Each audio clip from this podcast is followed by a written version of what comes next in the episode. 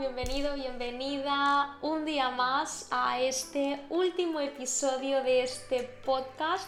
Estoy feliz porque dije que lo haría, que haría una primera temporada y la he hecho con 14 episodios donde he reunido lo más importante, lo que considero que es más esencial que tú debías de saber sobre las relaciones. Así que me ha gustado mucho hacer este proyecto. Yo creo que voy a continuar obviamente con más temporadas y a hablar de temas diferentes que pueden ayudarte mucho también, ya no solo en el tema de relaciones, amor y pareja, sino también en tu salud mental.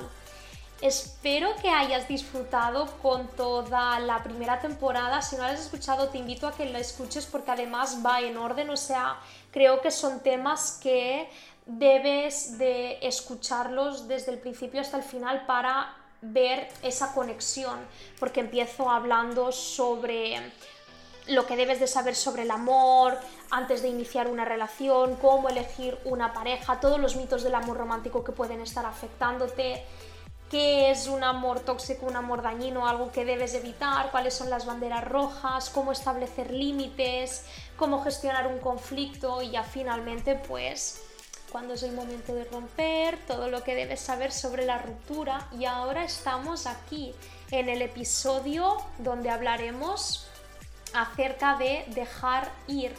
Eso que a veces es tan complicado dejar ir porque estamos tan apegados a las personas, a los objetos, a los recuerdos, que cuando sabemos que debemos soltar para poder continuar con nuestra vida, sentimos que nos morimos, que como si nuestra vida dependiera de ello, como si esa pérdida durara para siempre.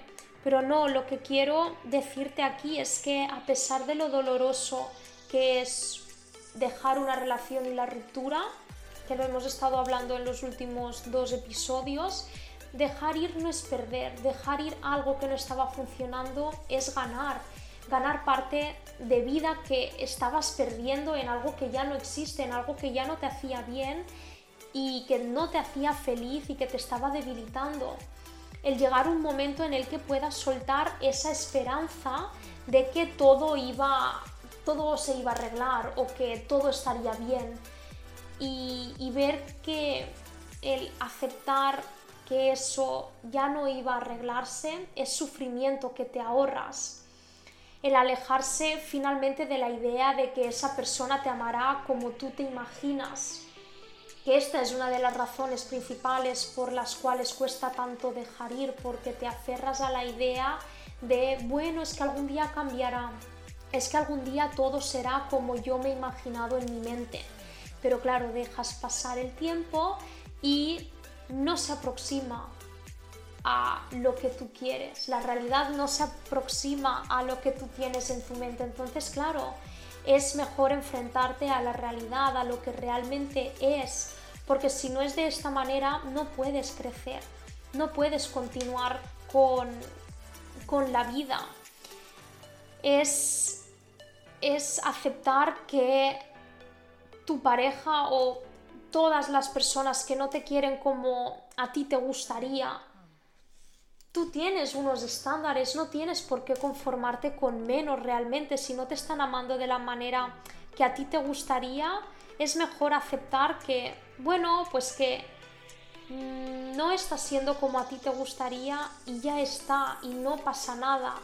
Estás en tu derecho de entender eso. Después también en el momento en el que em, tienes miedo, tienes miedo de lo que vendrá después, tienes miedo de, de empezar un nuevo rumbo con tu vida, pero la vida está al otro lado del miedo, de dejar atrás las excusas, las justificaciones y los autoengaños para quedarte y dejarlos ir también para que tú te puedas ir de ese lugar, de entender que, que el seguir ahí en algo que no funciona son momentos que estás perdiendo de, tu vida.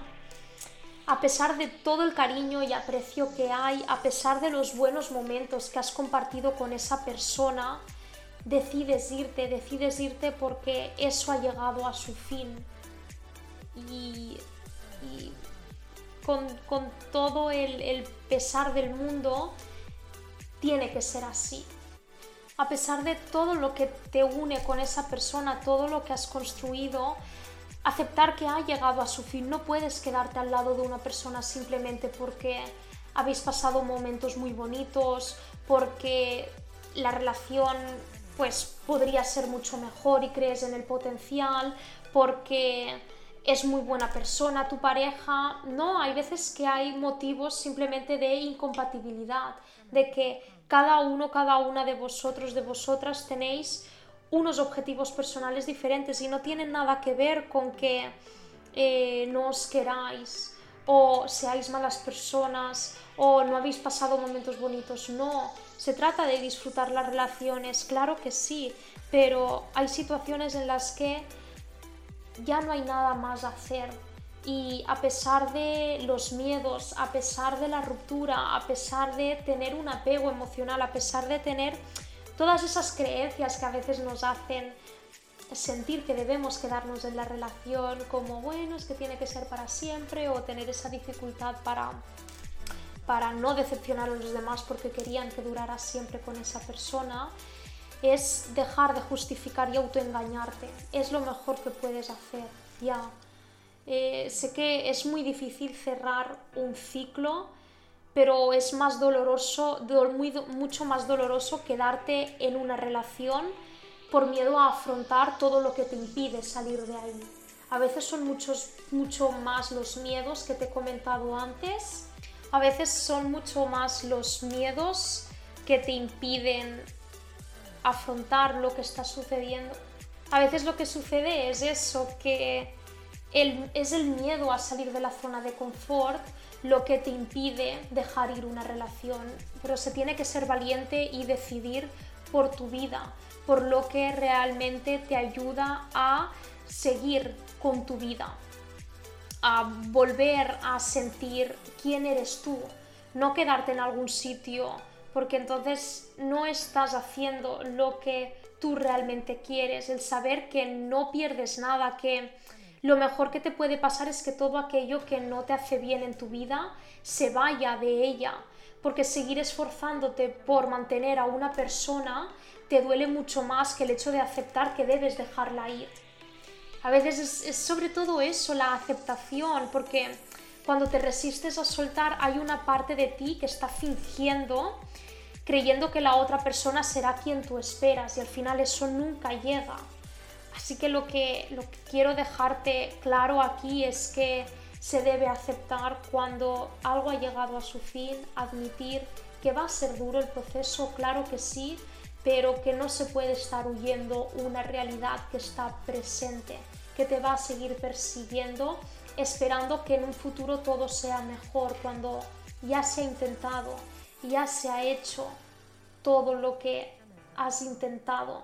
Así que Espero que te ayude esta parte.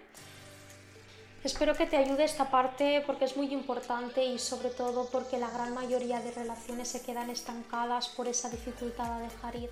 Así que te animo a que reevalúes lo que está sucediendo en tu relación y que pueda darte todas esas herramientas que necesitas para poder afrontar lo que está sucediendo. Espero finalmente que esta parte te haya ayudado. Siento que esta es la razón principal por la cual muchas personas se quedan en la relación, por esa dificultad de dejar ir. Y siento que esta no es la mejor manera para continuar con la vida o tomar las riendas de la vida. Así que te invito a que lo compartas con aquella persona que, que, pueda sentirse en este círculo y que finalmente tome esa decisión de dejar ir algo que no esté funcionando. Ya sabes que me encantaría saber qué piensas al respecto, puedes dejármelo en comentarios o escribirme en mi Instagram. Y nada, sobre todo escuchar todos los episodios del podcast si todavía no lo has hecho y vernos en la siguiente temporada. Muchísimas gracias por haber llegado hasta aquí. Nos vemos muy pronto. Un beso.